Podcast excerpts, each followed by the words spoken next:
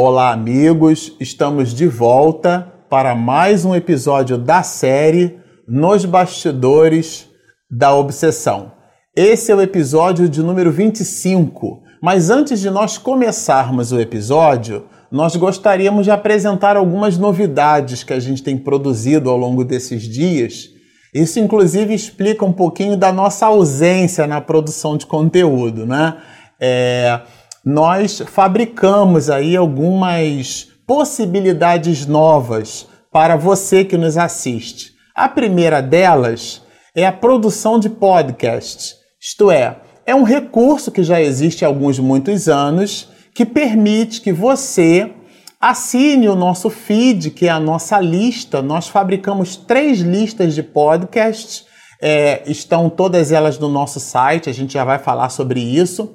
Ela consiste num feed, isto é, numa lista, onde nós publicamos, assim como nós publicamos os vídeos no YouTube, passamos a publicar também o áudio desse material.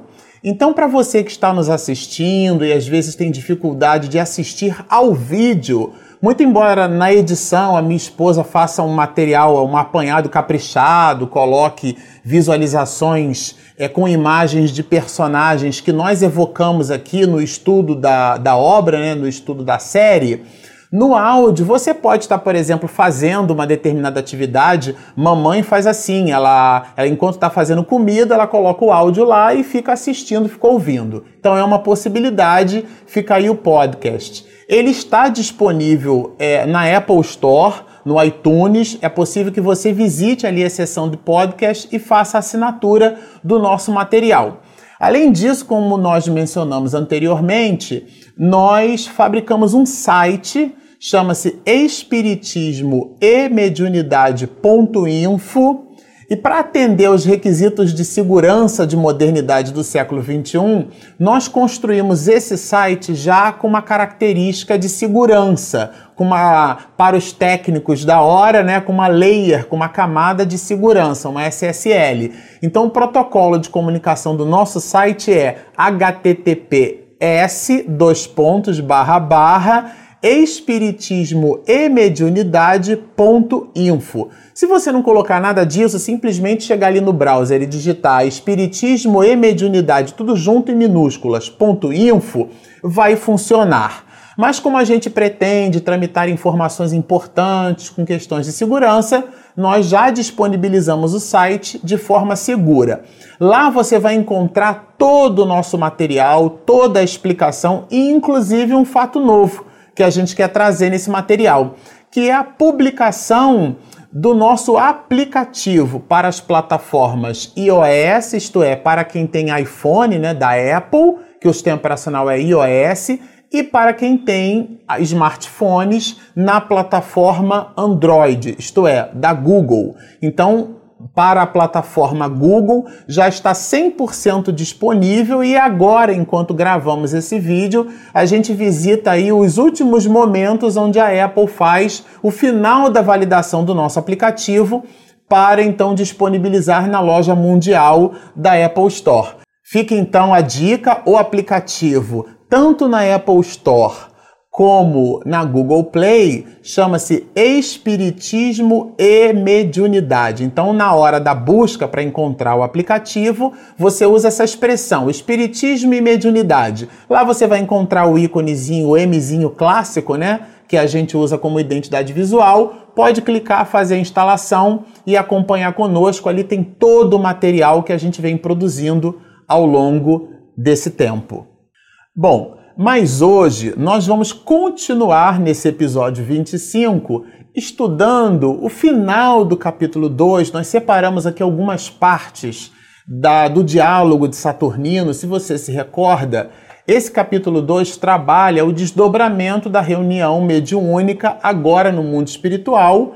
O espírito, é, a jovem Mariana, né, que tem pelo nome Aldegundes, ela então ela recebe a presença de Guilherme, que é esse espírito que funciona como um obsessor da família. E ele, então, algo aturdido, porque o cenário se desdobra dentro de uma situação onde ele, na reunião anterior, ele se viu ali ao lado de questões que ele não conseguia compreender muito bem. E de novo, no desdobramento dessa reunião, ele se via também em situações que não conseguia contribuir né, com o seu raciocínio, não conseguia contribuir muito bem, é, é, raciocinar por sobre aquilo, entender o que é que estava efetivamente acontecendo, ele então ele se vê surpreso, se vê algo aturdido ali. E a gente vai encontrar ele produzindo essa reflexão.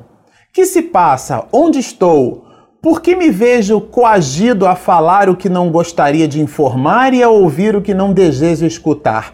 Quem são os senhores? Ele fica sem compreender aquela situação. Aliás, até a própria Dona Rosa Miranda faz questão de citar que, muito embora fosse um espírito algo dorido e sofrido pela própria circunstância né, da dificuldade da situação familiar, ela purgava ali um, um momento muito triste. O marido se via ali às voltas com a jogatina, né? voltava para tarde, despendia o seu salário praticamente no jogo.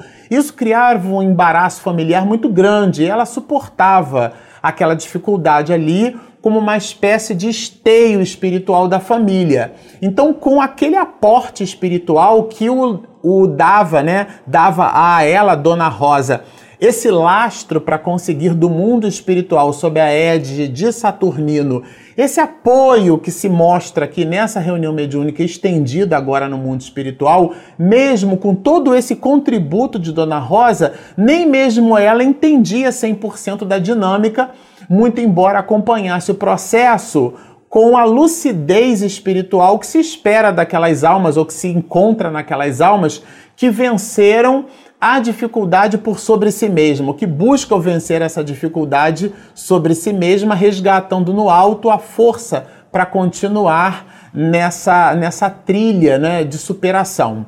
E por uma coisa ou por outra, esse espírito já não tinha o mesmo aporte. Vamos lembrar que Guilherme se apresenta nessa reunião mediúnica, mas havia deixado há 100 anos atrás a existência corpórea, isto é, havia desencarnado através do suicídio. Então ele se apresenta na reunião numa condição muito difícil. E além disso, além dessa condição muito difícil é, de Guilherme, essa vibração tenaz com Mariana, que ele reconhece como sendo o personagem Aldegundes, que confere aos dois é, uma ligação espiritual muito grande. Então, aqui, de novo, é um ponto de observação bem interessante. Porque, muito embora os dois nutrissem ódio um pelo outro, e a gente vai destacar alguns trechos do diálogo de ambos que ratificam isso, a gente poderia pensar que o ódio distancia. Mas Joana de Ângeles tem uma tese a esse respeito, né? Ela diz que o ódio é o amor que adoeceu. Até porque obsessor e obsedado, nesse caso, eram justamente marido e mulher numa existência, numa existência transada. Então, aquilo que poderíamos classificar, por exemplo, como sendo ódio, como sendo algo que afasta entre, dois, entre os dois, era uma vibração que aproximava, porque lembremos, quando Guilherme se aproxima da reunião mediúnica, ela estabelece um enlace fluídico com ele. Não é à toa que e a gente fez questão de separar só um episódio para trabalhar essas questões de imantação fluídica, de campo mental, de campo vibratório, para que a gente entendesse o poder da mente, né? É, isto é, como diz aqui ele, né? É, felicidade ou desdita nós construímos esses valores dentro de nós em função de uma potência que temos, ela é endógena, ela vem de dentro, e essa potência canalizada para o bem ou para o mal vai estabelecer situações, oportunidades, é, é, decessos ou situações é, de beatitude, de benefícios espirituais. Então é o espírito que decide no processo de canalização das suas energias. Aqui a gente tem duas almas que resolveram canalizar as suas energias de amor, as suas energias de crescimento moral para decessos espirituais, porque todos dois possuem comportamentos culposos. E quando ele então não entende a situação onde ele está, não entende o que está acontecendo com ele, Saturnino diz assim: aqui nos encontramos em um templo espírita, de socorro aos que já transpuseram o limiar da imortalidade e se acrisolam voluntariamente. Achei isso muito interessante. Se acrisolam voluntariamente à retaguarda dolorosa, quando poderiam ensaiar os primeiros voos para mais amplos tentames na vida feliz. Aqui na descrição de Miranda, que é uma fala de Saturnino, ele dá duas informações importantes. A primeira delas é a seguinte: o espírito escolhe a condição em que ele quer ter. É, e ele se vê ali como, como artífice do próprio futuro, ele se vê colhendo aquilo que ele mesmo plantou. E uma outra informação importante é que existe reunião mediúnica no mundo espiritual. Aliás, mais do que isso, existe centro espírita no mundo espiritual, porque o texto aqui, ipsis verbis, está escrito assim: aqui nos encontramos em um templo espírita. E ele diz mais, para que não houvesse dúvida na literatura, né, como um valor didático, qual o centro espírita de socorro para quem? Aos que já transpuseram o limiar da imortalidade, isto é, está falando justamente de reuniões no mundo espiritual. Isso é importante entender porque às vezes a gente tem aquele apressamento e é importante que assim seja num determinado aspecto e a gente vai desdobrar isso durante a obra, mas a gente fica com a preocupação de pôr o nome de um familiar para o tratamento na, na casa espírita quando de sua oportunidade no desdobramento de uma reunião de desobsessão. É aquela atividade na casa espírita que funciona como uma antena transceptora que comunicando com o mundo espiritual, e a gente viu isso aqui no capítulo 1, onde Miranda trabalha o capítulo 1, Família Soares. Miranda abre a obra falando de uma reunião numa casa espírita.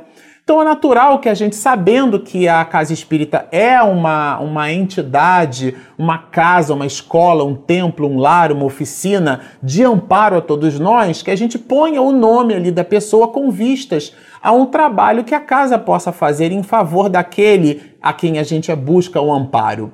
Mas é importante ratificar que esse trabalho ele se estende, se amplia, continua, quiçá não se inicia no próprio plano espiritual. Porque não sejamos ingênuos, esse trabalho que a gente percebe na casa espírita, se vocês lembram dos episódios anteriores, Saturnino, antes da reunião, destaca Ambrósio para visitar a casa de Mariana porque sabia que Dona Rosa estava ali aflita porque a filha saíra de casa porque discutira com o pai. E essa discussão foi insuflada justamente pela, pela pleiade de espíritos que obsediavam aquela família e tinham por liderança o próprio Guilherme que estava na casa espírita. O que, que eu quero dizer com isso? É que o planejamento espiritual é, ele é anterior à reunião no mundo material. Então, quando a gente põe o nome para esse trabalho, já existe um desdobramento no mundo espiritual para que aquilo aconteça. E de verdade, considerando o nosso campo mental, a gente precisa vis visitar a nossa vibração né, na direção e sentido em conformidade com o próprio trabalho. Isto é, não aportar desespero, não aportar falta de confiança em Deus entender na visão reencarnacionista que nós colhemos tudo aquilo que plantamos em existências anteriores. Agora, como Deus é soberanamente, esse S é maiúsculas, né? Soberanamente é justo e bom, nós poderemos contar com o concurso da divindade, com a misericórdia de Deus que atua através das próprias criaturas, o amparo para que nós suportemos aquele peso da cruz, né? Que se vê ali vergastando a alma, mas que de verdade foi o, o carvalho que nós mesmos escolhemos para carregar. Esse Koan todo faz nos perceber que o templo espírita no mundo espiritual é uma espécie de oficina primeira desse trabalho que acontece na casa espírita. E ele então continua dizendo que os cultores das lições de Jesus Cristo, eles, os cultores, buscamos palmilhar a rota por ele percorrida, abrindo braços e corações aos que sofrem e ignoram os meios de se libertarem do jugo da desesperação. Isto é, é um templo de socorro. Fala de Aldegundes, fala de Mariana, porque são espíritos que estão voltados para aquela dificuldade. Faz uma pausa dentro desse processo de esclarecimento para Guilherme, que estava ali aturdido, não entendia direito o que estava acontecendo com ele, e diz assim: a jovem, por sua vez, docemente envolvida é, pela genitora, que é na verdade a Dona Rosa, né, a, a mãe de Mariana, parecia transfigurada em Madonna esplendente de ternura, olha a situação dela, graças às supremas dores que a gente comentou antes, suportadas com amor e resignação. Escutava, olha só, gente, raciocinando com dificuldade compreensível, atenta, porém, à explanação. Então é o que comentamos, mesmo sendo uma alma, uma alma assim com esse aporte, né, de resignação dentro das dificuldades que se apresentavam na família, mesmo assim o discernimento completo das coisas ela não possuía é, na sua amplitude total. Ela acompanhava o esclarecimento, acompanhava a dinâmica das coisas, é, possuía a filha nos braços porque Guilherme cobrava justiça.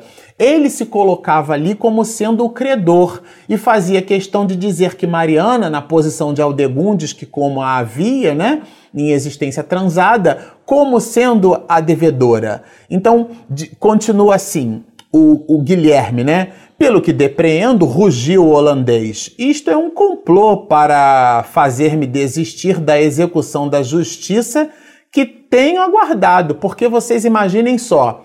Estamos falando aqui de algo que Miranda descreve no ano de 1970, mas se a gente for acompanhar esse processo que ele já visitava em 1938, 1939, porque Manuel Filomeno de Miranda desencarna em 42 e ele já era naquela oportunidade é, um grande trabalhador voltado para as reuniões mediúnicas, reuniões de desobsessão, ele já no mundo espiritual acompanhava isso. Então a gente está falando de uma obra é, que cita um fato que teoricamente vai há 30 anos atrás de suas experiências, mas ao mesmo tempo visita uma situação de mais de 100 anos da, da, do cenário em que os dois se veem aqui arrolados. Quer dizer, é algo muito distante. E ele, há quanto tempo essas almas carregam essa dor? Então, quanto tempo esse espírito não planejava a sua vingança, né? É, estávamos é, ouvindo o nosso querido Di falando sobre essas questões da vingança, porque falava no quarto movimento Você e a Paz, aqui em São Paulo, ele nos, referi, ele nos dizia como uma metáfora que a vingança é como se fosse uma brasa muito quente, que a gente segura aquela brasa, aquele instrumento quase mortal, mas ele é, é uma brasa. E a gente segura e precisa sustentar para encontrar um momento para jogar no outro, né? A quem a gente deseja o revés. Mas enquanto a gente não solta a brasa no outro, que aliás pode não encontrar o outro, mas aquilo continua queimando a nossa mão. Então, esse é o processo do ódio, ele vai consumindo a pessoa, e esse é o panorama espiritual que se apresentava. E ele fala de justiça, né? Então, a justiça, Saturnino lembra, né? Alcançou o infrator sem a necessidade, ela alcança sem a necessidade de novo algoz. Fala que as leis divinas são esses mecanismos que não dependem de pessoas. Nós não dependemos. Isso é de uma beleza, né, gente? Nós não necessitamos de justiceiros. Aliás, a gente observa isso na própria sociedade do século XXI. Pessoas que se elegem como sendo as justiceiras, as portadoras da justiça. A gente não tem nem ainda, depois de tanto tempo, a condição efetiva de discutir processos de equidade. Daí, talvez, na questão 13 do Livro dos Espíritos, É, Kardec, quando traz para a gente os atributos da divindade, os espíritos se lhe apresentam nesse processo como sendo um binômio, né? Justiça e bondade. Porque na balança das nossas ações, quando nós buscamos ser justos, nós não somos bons. Ou quando tentamos ser bons e acabamos sendo bonzinhos, né? Porque faltamos com a energia dos fatos, esquecemos desse processo ou outro. Então falta-nos sempre alguma coisa. Deus está absolutamente no equilíbrio. Ele é justo e bom. É, essa é a grande sabedoria da divindade. E a gente tem dificuldade, eu acho até que é uma certa ausência de cognição moral para poder entender esse processo. Mas por uma coisa ou por outra, ele aqui é o momento do diálogo entre Saturnino e Guilherme que ele estabelece uma conjunção adversativa, porque, porque daí ele fala em justiça, e, o, e, e Saturnino diz assim: olha, a verdadeira justiça é só de Deus. E ele aqui confunde Deus com Jesus. Ele, Guilherme, né, o Espírito. Ele diz assim: ah, mas era um Deus. Ele perdoou, Jesus perdoou, mas ele podia, ele era um Deus. Aqui já é uma brecha. Sabe no diálogo com os espíritos que a gente já percebe que o espírito meio que vai cedendo, ou ele vai é, é, permitindo nas suas próprias colocações um campo de observação mais ampliado para o orientador, para o doutrinador, ou então esquecendo reunião mediúnica entre nós, com os amigos quando a gente estabelece um diálogo e o outro se coloca uma, numa condição assim é irredutível, e depois, ao longo do diálogo, com 5, 10 minutos, e existem proposições que levam um ano, dois anos, a vida inteira e a pessoa não muda de opinião. Mas a abstração feita isso, durante o diálogo, a pessoa começa a ceder, que a gente diz assim, começar a ceder. Não é uma queda de braço intelectual em quem perde ganha no argumento das proposições lógicas. Não ela começa a perceber assim, olha, realmente não está dando para mim, eu não vejo desse jeito. Então ele diz assim, olha, mas ele era um deus, admitiu Irado, conforme ensina a religião. E aí é, Saturnino faz-nos perceber que Deus é a suprema inteligência do universo, né? É o, é o, é o, o magnânimo. E, e Jesus como a grande e única expressão de primeira ordem de espírito puro que temos conhecimento por sobre a face da terra, é o nosso governador. Talvez por isso, como seja a única grande e magnânima referência que a gente tem, né, do, é algo que consideramos como sendo o mais absoluto. Então costumamos dizer assim: como a gente não pode seguir Jesus na sua plenitude, nós escolhemos algumas pessoas que têm aquele traço de humildade muito superior ao nosso, a gente busca aquele comportamento. É, te, conhecemos pessoas que têm um, um, traço de simplicidade e não confundir simplicidade com desleixo é simplicidade na sua visão mais complexa e absoluta, então a gente busca seguir aquele comportamento.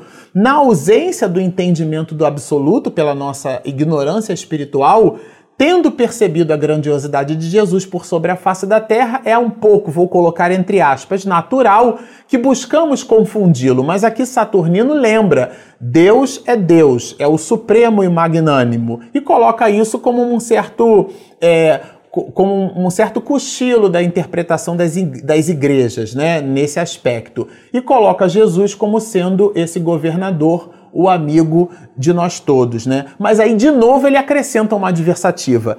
Mas eu vivo no inferno, repitou Amargo, porque ele ele estava muito, muito afim da vingança. Então ele não, tá bom, eu entendi que Jesus é tudo isso aí, mas eu falando ele de mim, porque vamos lembrar, é um espírito que desencarnou através do suicídio. Ele se apresenta com essa com a, com a garganta aqui toda cheia de, de pus, toda cheia de marcas da corda que, que, lhe, que lhe ceifou a vida, né? Então ele diz assim: Mas eu vivo no inferno. Como poder, poderia alcançar Deus se tudo em mim são desejos de vingança para aplacar o ódio que me estiola a própria razão? Aqui ele já abre espaço. Como é que eu posso ceder se o que eu tenho dentro de mim é somente ódio? Aqui é uma questão reflexiva que eu coloquei anteriormente, quer dizer, que abre campo para que Saturnino explore as possibilidades. E é em cima desse verbete, dessa, dessa compleição que Guilherme dá a Saturnino, que todo um diálogo se estabelece, inclusive nesse diálogo, tanto Miranda, ou Miranda não, tanto o próprio Guilherme quanto Aldegundes Mariana fazem a catarse um para com o outro dizendo assim: não, mas você me traiu porque me abandonou, não, mas eu, eu levei a vida por suicídio porque você me desonrou. Então aqui existe um panorama e os espíritos deixam que os dois dialoguem. É isso que no episódio segundo a gente vai explorar para justamente fazer-nos perceber, e Miranda traz isso aqui na obra, né, nessa literatura, nessa história romance, que não existe exatamente um culpado, né, um credor e um devedor. Todos nós, na dinâmica divina, somos, eh, em depositando moedas no gasofilácio da vida, credores e devedores de nós mesmos. Bom, Ficamos por aqui, a obra é uma delícia, é uma maravilha, tem várias questões para a gente explorar. O episódio de hoje a gente traz essas reflexões como material para vocês. Continuem nos assistindo, nos estudando, por vídeo, por áudio, por comentário. Sigam-nos e muita paz.